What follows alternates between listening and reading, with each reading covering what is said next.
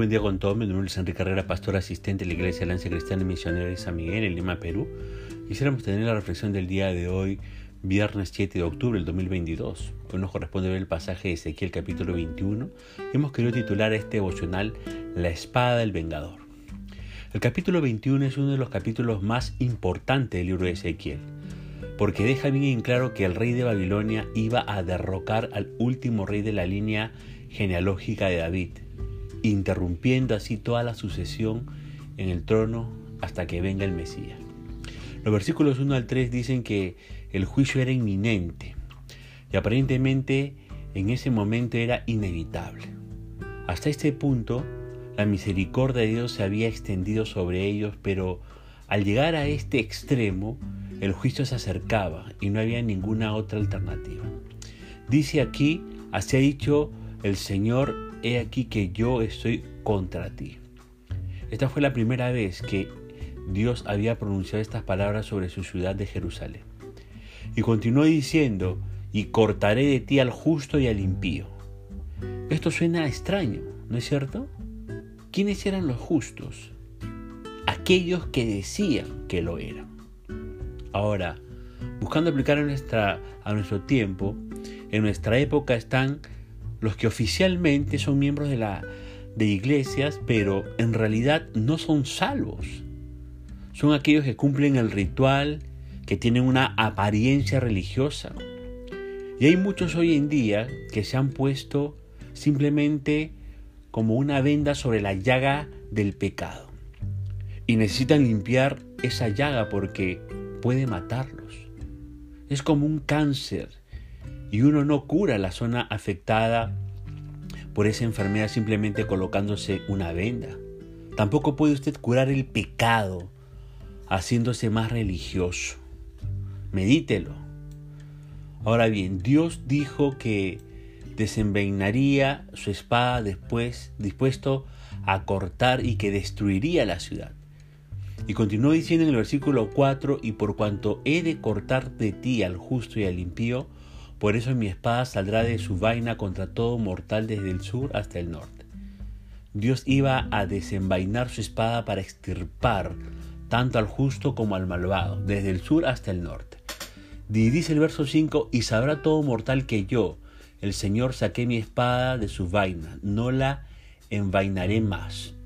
Este era un anuncio muy claro de que había llegado la hora del juicio.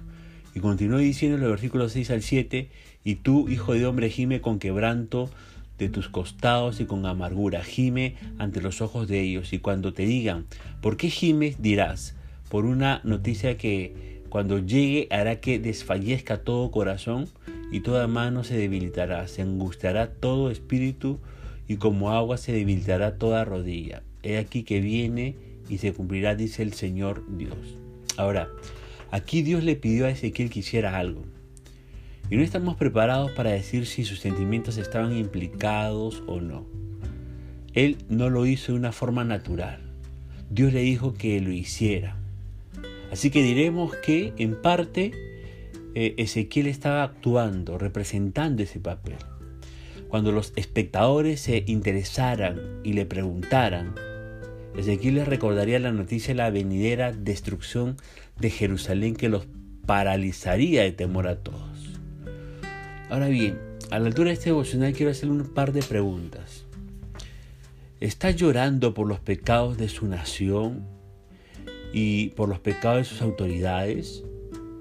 Ahora que se está desarrollando la cumbre de la OEA en el Perú y están queriendo imponer la ideología de género a toda costa, ¿está llorando por esos pecados de sus autoridades de su nación? Le pregunto más, ¿Está orando por las iglesias y sus autoridades?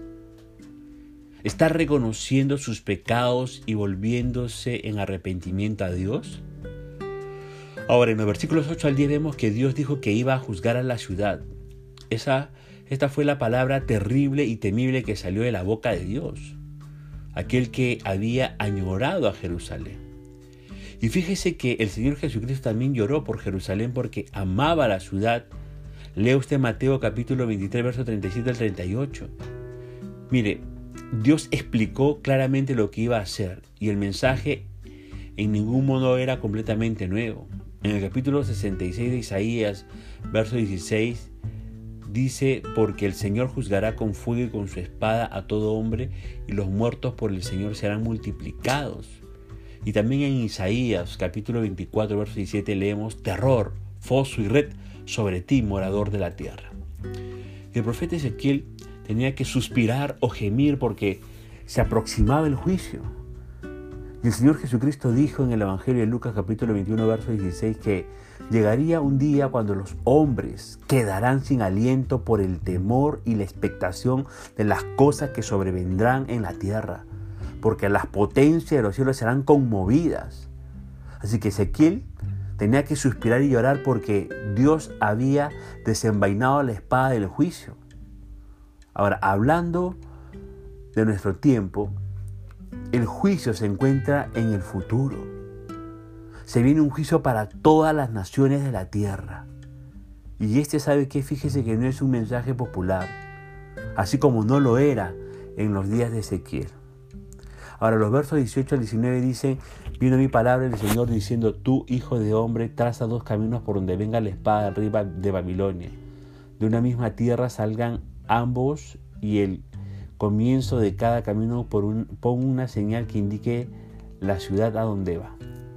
En otras palabras, Nabucodonosor quería decidir por qué camino se iba a aproximar a Jerusalén.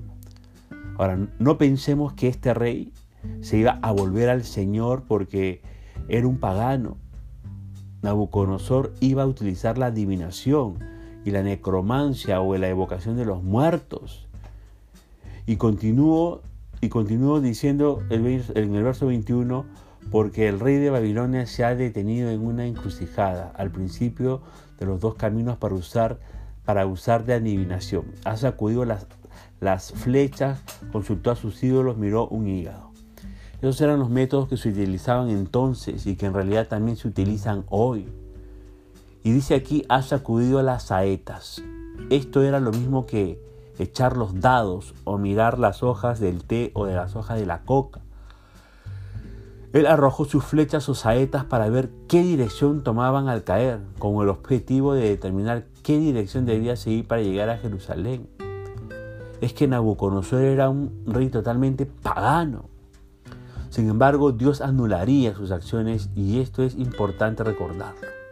El verso 25 dice respecto a ti, profano e impío príncipe de Israel, cuyo día ya ha llegado el tiempo de la consumación de la maldad. Al mencionar en este versículo a este príncipe de Israel se estaba refiriendo al rey Sedequías, anunciando que la hora de su castigo era inminente. Su tiempo se había terminado. Encontramos que la escritura tiene mucho que decir en cuanto al final de esta era que estamos viviendo. Y él utilizó esta expresión aquí mirando al tiempo vital. También el profeta Daniel usó esta expresión, el tiempo y el fin, en el capítulo 11, verso 35 de su libro.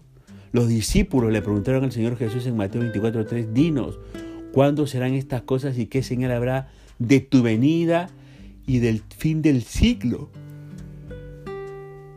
Y el Señor respondió esa pregunta Ahora, el apóstol Pablo también habló mucho sobre este tema en 2 Tesalonicenses capítulo 2. Eh, y este rey, a quien se refiere el versículo 25 de este capítulo de Ezequiel, es el rey Sedequías. Y el rey Sedequías fue entonces una figura de aquel futuro príncipe malvado y falso Mesías, el anticristo que vendrá en el tiempo del fin. Y el verso 26 sigue diciendo, así ha dicho el Señor Dios, depón el turbante, quita la corona, esto no será más así, sea exaltado lo bajo y humillado lo alto. Sedequías iba a ser humillado y no habrá otro rey que se siente en el trono de David hasta que venga el Mesías. Y añadió el versículo 27, arruina, arruina, arruina, lo reduciré y esto no será más hasta que venga aquel cuyo es el derecho y yo se lo entregaré. Esta fue una profecía notable. Veamos la frase hasta que venga aquel a quien corresponde el derecho. y yo se lo entregaré. Es decir, al Señor Jesús se refiere este versículo. Desde el rey Sedequías hasta el Señor Jesús, no se habrá sentado jamás nadie en ese trono. Ezequiel estaba diciendo que nadie jamás podría hacerlo. El Señor Jesús es el único que lo hará. Ahora mismo Él está sentado a la derecha de Dios, esperando hasta que sus enemigos sean puestos como estrado de sus pies cuando Él venga a reinar a la tierra. El verso 28 va a decir, y tú, hijo de hombre, profetiza y di, has dicho Jehová el Señor acerca de los hijos de Amón y de su oprobio. Dirás pues, la espada, la espada está desenvainada para degollar, para consumir, está pulida con resplandor. Por lo general los amonitas y los israelitas siempre estaban en guerra. Dios les había, les había dicho a los israelitas que no se aliaran con naciones extranjeras. Pero Judá y Amón se unieron para pelear contra Babilonia en el año 589 a.C., como dice Jeremías 27.3. El primer juicio de Dios contra Judá sucedió cuando Nabucodonosor invadió Jerusalén por primera vez, ahí en el capítulo 21, verso 22. Dios también juzgaría a Amón por la espada, pero no por afiliarse con Judá, sino por alegrarse de la destrucción de Jerusalén. El verso 29 dirá, te profetizan vanidad, te adivinan mentira para que la emplees sobre los cuellos de los malos sentenciados a muerte, cuyo día vino en el templo de la consumación de la maldad. Ezequiel estaba hablando sobre el juicio de los amonitas, pero otra vez nos encontramos con la expresión en el tiempo de la consumación de maldad, sugiriendo el final de esta época el apóstol Pablo dijo en 2 Tesalonicenses capítulo verso 8, y entonces se manifestará aquel impío a quien el Señor matará con el espíritu de su boca y destruirá con el resplandor de su venida. O sea que el Señor Jesucristo abatirá este enemigo en los últimos días.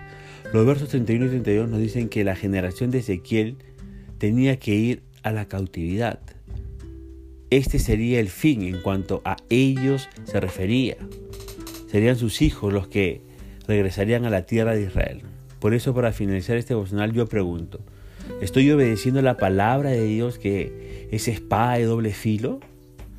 ¿Estoy escuchando sus mandamientos y obedeciendo sus ordenanzas? Yo espero que sí. Así que vamos a poner punto final al devocional del día de hoy, deseando que la gracia y misericordia de Dios sea sobre su propia vida. Conmigo será mediante esta nueva oportunidad. Que el Señor le bendiga.